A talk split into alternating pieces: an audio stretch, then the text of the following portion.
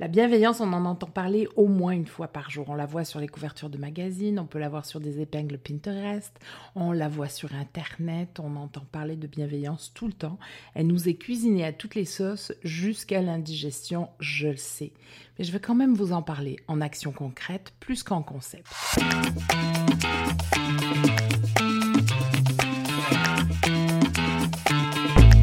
Bienvenue sur le podcast de Tout gérer. Je suis Mashkanou, guide en gestion personnelle et professionnelle. Dans chaque épisode, je vous partage mes expériences, mes réflexions et mes outils de maman et de gestionnaire.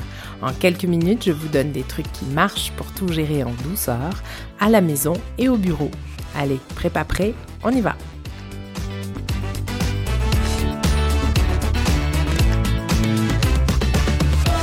y a bien un sujet que j'ai à cœur dans mon travail, comme dans ma vie personnelle d'ailleurs, c'est la bienveillance. Je me considère pas comme quelqu'un de mielleux ou de mièvre. Puis les concepts spirituels véhiculés en grande distribution, ça me fait pas mal lever les yeux au ciel. Mais quand même, la bienveillance, c'est vraiment au centre de mes valeurs. Puis j'ai décidé de vous en parler et de commencer par des petites définitions pour être certaine que on parle bien de la même chose. Mon ami Google me donne de très belles définitions. Alors la bienveillance, c'est une disposition favorable à l'égard d'autrui. C'est la qualité d'une volonté qui vise le bien et le bonheur des autres. C'est la disposition généreuse à l'égard de l'humanité, etc., etc. Pour moi, la bienveillance, c'est une qualité humaine qui demande d'avoir du respect, de la générosité, de l'attention, de l'écoute, de l'empathie, de la curiosité, de la tolérance et aussi beaucoup d'humilité. Elle est aussi un vecteur essentiel du leadership. Vous savez, on s'en est parlé dans les deux premiers épisodes. Et avant de vous donner un exemple concret d'une situation de bienveillance que j'ai vécue avec des résultats, je veux mettre en avant ce qu'elle peut apporter dans votre vie professionnelle. Pour commencer, la bienveillance apporte une qualité de communication puisqu'elle est basée sur le respect d'autrui. Une équipe bienveillante, c'est toujours une équipe plus réceptive.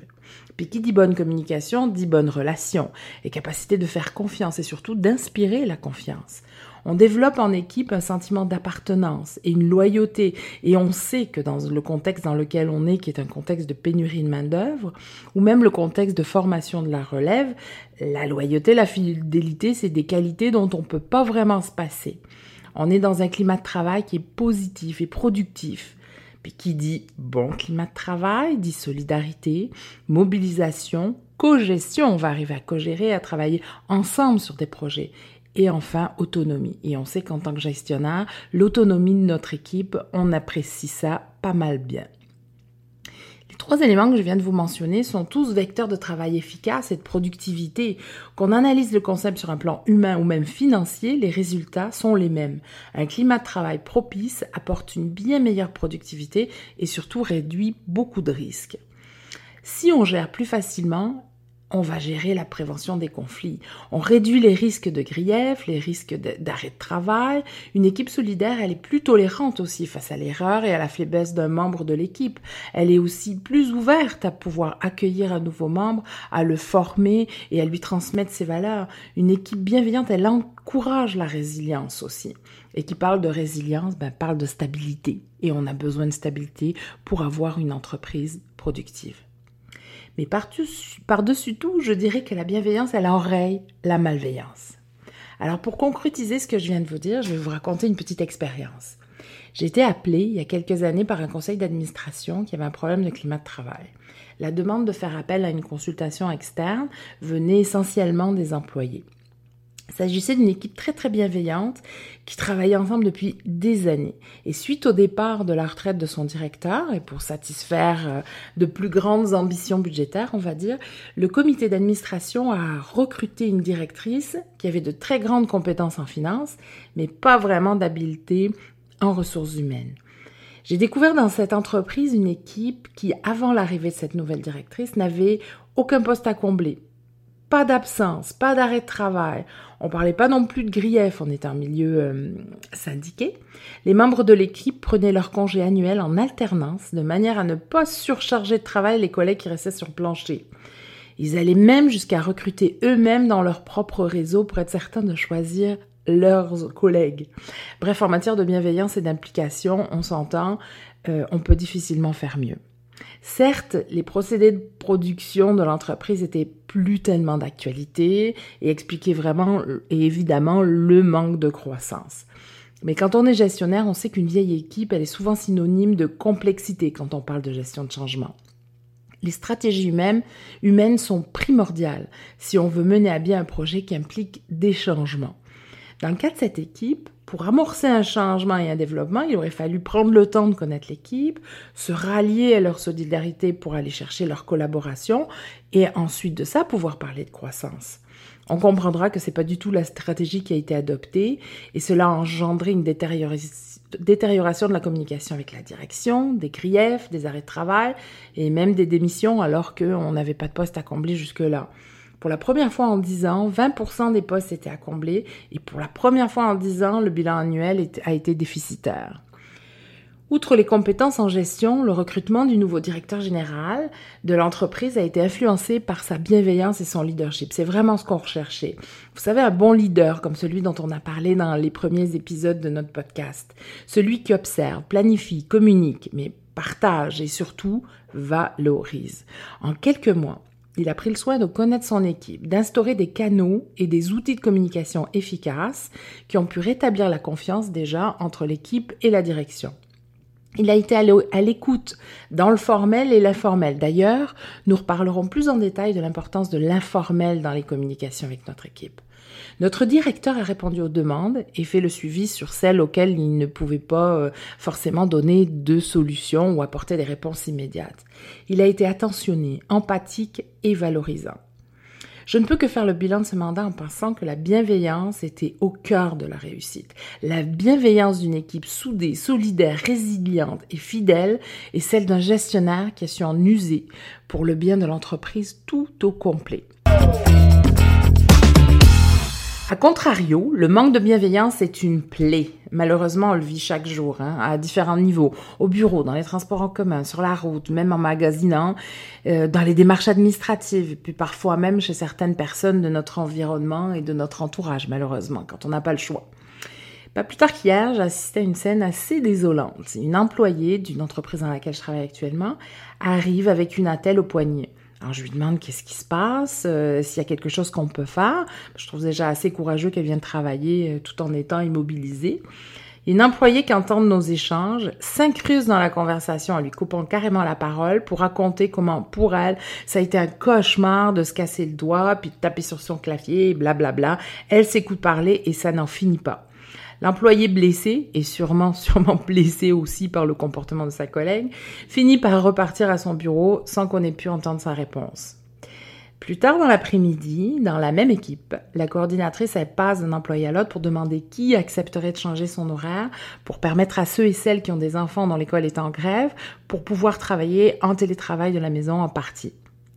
Inutile de vous dire que personne n'a levé la main et surtout pas, comme vous pouvez vous l'imaginer, la main qui était dans une attelle. Je dois vous avouer que je suis une hypersensible. Ce genre de situation me touche et me désole. Vous savez, il n'y a pas de hasard. C'est sûrement pour, pour cette raison que je fais ce podcast et que je veux partager mes expériences avec vous, car si elles peuvent vous apporter un peu de conscience et changer quelques attitudes de manière positive, ce sera pour moi vraiment une victoire. Je suis aussi une grande optimiste hein, et je sais que certains d'entre vous choisiront de travailler la bienveillance de leur équipe. Car pour que, pour que le leadership soit bon, c'est un concept qui se travaille et de la même manière que le leadership, ça se travaille. Puis je vous donne la formule. En premier, on se pose les bonnes questions. De quoi a besoin mon équipe? Comment fonctionne-t-elle individuellement? En second, on communique notre bienveillance, on les a écoutés, observés, on a compris leurs besoins, on fait preuve d'humilité en validant qu'on a bien compris leurs besoins, bien compris les besoins de chaque membre de notre équipe. En troisième lieu, on fait appel à la solidarité, à la gestion participative. On prend une quelconque problématique qui entrave le climat de travail, par exemple, puis on décide de travailler cette problématique ensemble on, trouve une stratégie qui rendra notre travail collaboratif et surtout pérenne. La gestion de chaque projet mentionne à chaque fois les valeurs, les valeurs de bienveillance, et ça finit par intégrer puis s'incruster dans la culture de l'entreprise. On sonde régulièrement l'environnement de travail. Comment ça va? Est-ce que la bienveillance est toujours bien euh, accueillie? Est-ce qu'elle est toujours bien appliquée? Est-ce que les valeurs sont transmises et intégrées pour les nouveaux membres de l'équipe, etc., etc. On s'assure que cette bienveillance-là va rester et on, on tient les rênes régulièrement. En bonus, je vous donne un petit truc qui a très bien fonctionné dans une situation d'une entreprise qui avait deux succursales avec deux équipes distinctes et quelques employés qui effectuaient les tâches dans les deux succursales. L'équipe d'une des succursales était vraiment pleine de bienveillance et l'autre en manquait sensiblement et on entendait des histoires qui n'étaient pas toujours très agréables. Et ça n'avait pas toujours été le cas dans cette équipe, justement. Les employés ne voulaient plus fréquenter que la bonne succursale, entre guillemets. J'ai donc invité les deux équipes à se rencontrer lors d'une réunion, puis afin de participer à cette réunion, ils devaient réfléchir à deux situations. Une première situation dans laquelle ils avaient été, ils avaient vécu eux-mêmes ou ils avaient été témoins d'une, d'une, d'une action de bienveillance et une autre situation dans laquelle il y avait vraiment un manque de bienveillance. J'ai été très surprise de voir comment les membres de l'équipe ont profiter de cette réunion pour justement partager ce qu'ils avaient vécu. L'équipe de les a expliqué la perception qu'on pouvait avoir de leur manque de bienveillance. Ils ont expliqué que, comme dans leur équipe, il y avait eu beaucoup d'absentéisme, ils avaient beaucoup de remplaçants, beaucoup de gens qui arrivaient sans être accueillis et qui n'avaient pas, à qui on n'avait pas transmis nos valeurs, notre façon de travailler, puis l'importance de cette bienveillance et que finalement chacun travaillait en silo et que ça, faisait en, en sorte qu'on n'était plus du tout solidaire. Après discussion, ben, la bonne équipe a écouté, elle a compris, euh, les gens qui travaillaient dans les deux succursales aussi, et ils ont apporté des solutions d'accueil, de communication, en disant que ben, on allait mieux accueillir les gens, qu'on allait essayer de, de, de, de, faire un effort, puis qu'on allait euh, transmettre nos valeurs pour être certain qu'on retrouve cette solidarité et cette bienveillance dans la deuxième équipe. Une fois encore, la bienveillance a pris le dessus. Je dis pas que le concept de bienveillance est facile à travailler et instaurer dans une équipe. Ça peut même être long.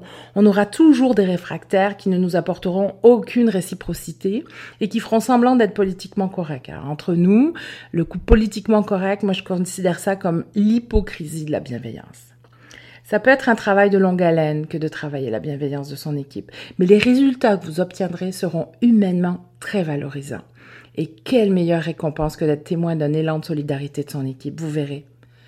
Je suis vraiment heureuse de vous avoir partagé une de mes valeurs les plus importantes pour moi, essentielles, et je vous souhaite mille réussites de ce côté. Vous pouvez toujours venir me poser vos questions ou me parler de vos expériences sur les réseaux sociaux ou par courriel. Vous trouverez toutes les informations dont vous avez besoin sur le site de toutgérer.com. Mercredi prochain, je vous parle encore de bienveillance, mais cette fois-ci dans notre famille et dans notre vie personnelle. Au plaisir de vous retrouver.